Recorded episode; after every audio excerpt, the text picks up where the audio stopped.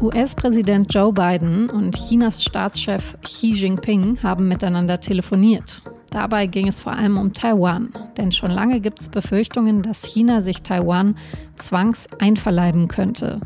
Und die USA, die wollen das verhindern. Warum sich die Situation ausgerechnet jetzt so zuspitzt, darüber habe ich mit SZ-China-Korrespondentin Lea Sahai gesprochen. Sie hören auf den Punkt, den Nachrichtenpodcast der Süddeutschen Zeitung. Ich bin Franziska von Malsen und ich freue mich, dass Sie dabei sind. Zwei Stunden, 17 Minuten soll das Telefonat der beiden Staatschefs gedauert haben. Eigentlich ja viel Zeit, in der man so einiges besprechen kann. Aber was Joe Biden und Xi Jinping da jetzt besprochen haben, das wissen wir nur grob. Details wurden nämlich kaum bekannt. Zentrale Message ist vielleicht auch einfach die, sie reden miteinander. Das haben die beiden zum fünften Mal gemacht, seitdem Joe Biden vor eineinhalb Jahren sein Amt angetreten hat. Das letzte Telefonat war im März. Da hat Biden Xi davor gewarnt, Russland im Krieg gegen die Ukraine zu unterstützen. Bei dem Telefonat jetzt ging es vor allem um Taiwan. Denn Nancy Pelosi, Bidens Parteifreundin und Vorsitzende des US-Repräsentantenhauses, die will nach Taiwan fahren. Deshalb war es diesmal Xi, der Biden gewarnt hat. Wenn Pelosi tatsächlich fährt, dann sei das in den Augen der Chinesen eine Provokation. Nochmal kurz für den Hintergrund. Taiwan, das ist eine Insel vor der Küste Chinas. Die Demokratie dort ist ähnlich stabil wie die japanische oder auch unsere hier in Deutschland. Und es ist ein Industrieland, das zum Beispiel die für Computer und Handys so wichtigen Halbleiter herstellt. Was seinen Status als eigenes Land angeht, da führt Taiwan allerdings zu einer Art undefiniertes Twitter-Dasein. China sagt, Taiwan gehöre zu China. Die Menschen in Taiwan selbst, die wollen aber gern unabhängig sein von China. Allerdings erkennen nur wenige Staaten auf der Welt die Unabhängigkeit Taiwans auch wirklich an. Gleichzeitig gelten die USA seit Ende der 70er Jahre als Schutzmacht von Taiwan, aber auch nur inoffiziell. Schon seit 1997 war kein oder keine ranghohe amerikanische Politikerin mehr offiziell in Taiwan zu Besuch. Was wäre, wenn Nancy Pelosi die Reise also wirklich antritt? Xi soll am Telefon gesagt haben zu beiden, wer mit dem Feuer spielt, kommt darin um. Was meint er damit? Und wie brisant war das Telefonat am Ende wirklich? Darüber habe ich mit Lea Sahai gesprochen, die für die SZ aus Peking berichtet. Lea, Joe Biden und Xi Jinping haben ja telefoniert und Anlass war ja eben Nancy Pelosis angekündigte Reise nach Taiwan. Aber es ging auch noch um den Ukraine-Krieg, die Klimakrise und globale Pandemien. Wie aufgeladen war denn dieses Telefonat am Ende wirklich? Also was ja wirklich konkret besprochen wurde, ist in der Form nicht bekannt. Xi hat natürlich klar gemacht, äh, dass er nicht einverstanden ist mit dieser ähm, Reise. Es ist relativ konfrontativ klar gemacht worden, dass es auch Konsequenzen ähm, haben würde. Und all das ähm, hat man aber eben auch in den Tagen zuvor schon hier in der Staatspresse oder von Seiten ähm, der Regierung auch gehört. Es wurde ja unter anderem auch gedroht, ähm, dass man Pelosis Maschine beispielsweise militärisch abfangen ähm, könnte. Also die Wogen sind im Vorfeld ja schon sehr ähm, hoch ähm, gekocht auch und ähm, insofern war es relativ klar, ähm, was in so einem Gespräch dann auch ähm, gesagt werden würde. Warum ist es überhaupt so eine große Provokation für China? Vielleicht kannst du uns das noch mal kurz erklären.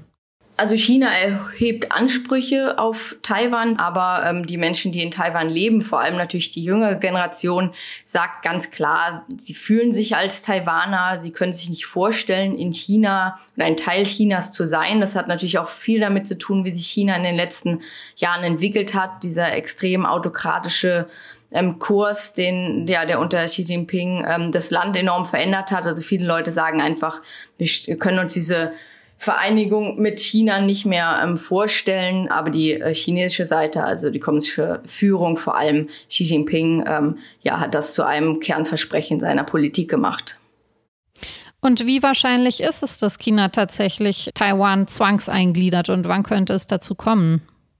Ich denke ehrlich gesagt, dass das ganz schwierig ist zu bewerten. aber was klar ist auf jeden Fall, ist, dass das Risiko enorm groß ist, dass es zu einer irgendwie gearteten Eskalation in diesem Konflikt kommt. Und deswegen ist es auch so wichtig, dass, ja, dass es eine, dass es klare Regeln gibt, dass es eine Kommunikation zwischen beiden Seiten gibt, ähm, dass es so etwas wie diese Telefonate gibt, dass es eben, ja, nicht zu einem äh, beispielsweise einem Unfall kommt, einer Eskalation. Es kommt ja immer wieder zu Überflügen und schon jetzt ähm, ja, sagen viele Beobachter, dass die Situation deswegen so gefährlich ist, weil China immer weiter provoziert und irgendwann kann halt auch einfach mal so eine, ein, eine Maschine in eine andere reinfliegen und dann ähm, stehen auf einmal beide Seiten unter Druck zu reagieren. Also das ist im Moment äh, die größte Gefahr. Und würde das dann in jedem Fall auch einen handfesten Konflikt in, mit den USA bedeuten? Die amerikanische Politik ist ja in diesem Fall absichtlich sehr undeutlich, wenn ich das so sagen kann.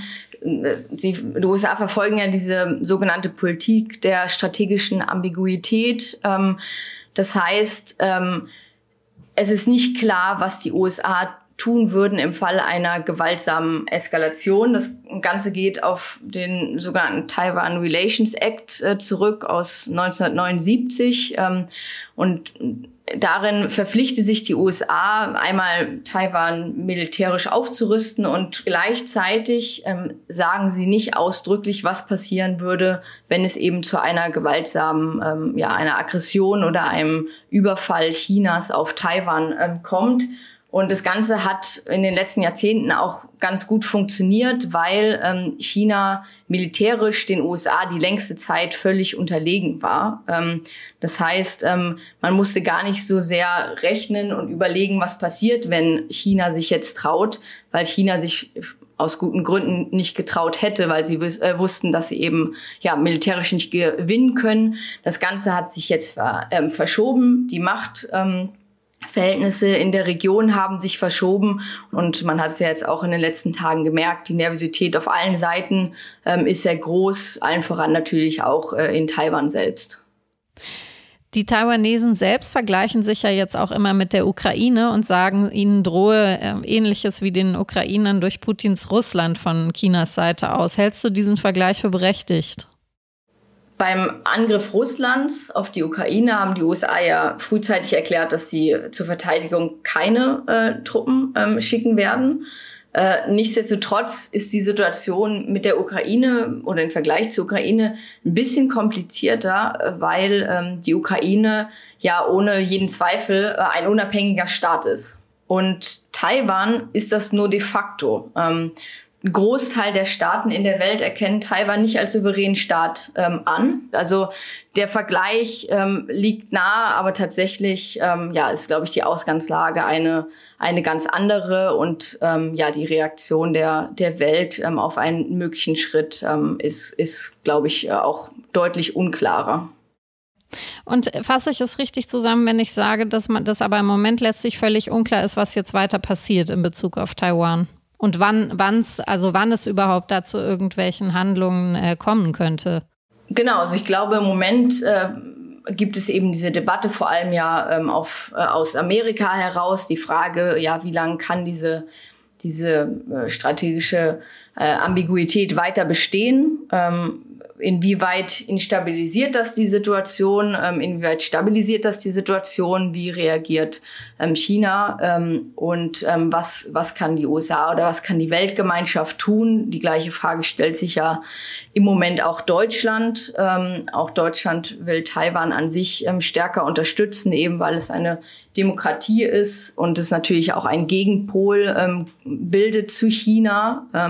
Die Chinesen, der größte Grund ja, warum sie, warum Taiwan überhaupt so ein Dorn im Auge Pekings ist, ist ja, dass die chinesische Regierung im Prinzip sagt, äh, Demokratie ist nichts Chinesisches ein Dreh weiter wäre noch, sie sagen, wir sind eine Demokratie, aber mit chinesischen Charakteristika. Und Taiwan kommt eben daher und sagt, äh, wir sollen mal ein Teil von euch gewesen sein, wir sprechen Chinesisch, äh, wir sehen aus wie ihr und äh, Demokratie funktioniert bei uns ganz super. Ähm, das ist sozusagen, warum Peking das so so unfassbar ähm, ärgert. Ähm, also all diese Themen kommen zusammen, zurückblickend eben auf das Gespräch Xi Biden die Frage ist, wie geht es weiter? Die Beziehungen sind ja auf einem Tiefpunkt ähm, schon seit vielen Monaten. China selbst ist schon seit vielen äh, Monaten, eigentlich seit Beginn der Pandemie, enorm abgeschottet. Ähm, aber die beiden Staaten müssen halt irgendeine Art und Weise finden, miteinander auszukommen. Taiwan ist da ein sehr schwieriger Punkt, aber ganz grundsätzlich bei diesem Gespräch ging es ja auch um Fragen wie den Klimawandel zum Beispiel. Beide Staaten müssen da eine Antwort ähm, finden und sie müssen zu gewissen Teilen auch, auch kooperieren. Beiden hatten großes Interesse daran, ähm, die Wirtschaft äh, zu Hause zu stabilisieren. Das ist auch ein großes Thema von China. Also es gibt gewisse Themen, die beide ähm, eint, ähm, ganz unabhängig davon, dass sie sich vielleicht als strategische Konkurrenten betrachten, Da gibt es Themen, die sie eint ähm, und es muss ein gewisses Auskommen geben und deswegen finden diese Gespräche eben auch weiterhin statt. Lea, dann vielen Dank für deine Einschätzungen und schöne Grüße nach Peking. Vielen Dank.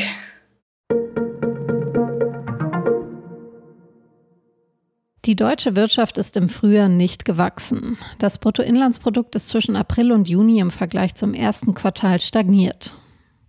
Das hat das Statistische Bundesamt am Freitag auf Basis vorläufiger Zahlen mitgeteilt. Ökonomen hatten eigentlich zumindest mit einem Wachstum von 0,1 Prozent gerechnet.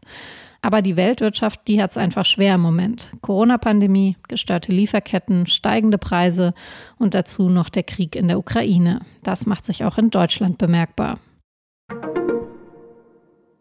Die Audi AG darf weiterhin gendern. Das hat das Landgericht Ingolstadt entschieden. Ein Mitarbeiter des Mutterkonzerns VW hatte gegen Audi geklagt, weil er sich, wie er sagt, durch gendersensible Sprache diskriminiert fühle. Es ging dabei um E-Mails mit dem sogenannten Gender Gap. Das ist ein Unterstrich zwischen der männlichen Form eines Wortes und der weiblichen Endung, eben zum Beispiel bei den MitarbeiterInnen. Der Mitarbeiter hatte geklagt, nachdem Audi 2021 eine Unternehmensrichtlinie zur Gendersprache erlassen hatte. Darin ist festgehalten, dass Audi in der internen und in der externen Kommunikation gendersensibel kommunizieren will. Die Klage wurde am Freitag abgewiesen. Ein klarer Erfolg für Audi und für alle Befürworter der gendersensiblen Sprache.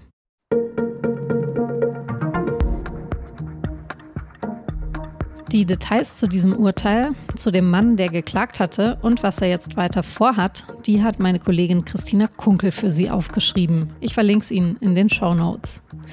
Redaktionsschluss für Auf den Punkt war 16 Uhr. Produziert hat die Sendung Immanuel Pedersen. Ich sage Tschüss und bis Ende August. Bis dahin bin ich nämlich in Urlaub. Und keine Sorge, meine KollegInnen, die halten Sie hier natürlich auch über die Sommerpause auf dem Laufenden.